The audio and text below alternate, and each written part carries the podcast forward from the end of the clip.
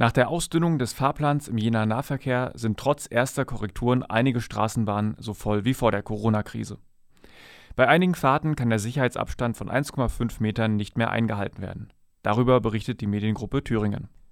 Besonders betroffen ist demnach die Linie 1, die auch die Fahrgäste ans Uniklinikum bringt. Der Geschäftsführer des Jenaer Nahverkehrs Möller rechtfertigt den verkürzten Fahrplan mit dem Krisenmodus des Nahverkehrs.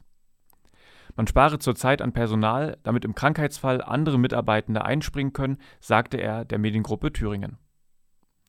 Er forderte Fahrgäste auf, andere Verkehrsmittel als die Bahn zu benutzen.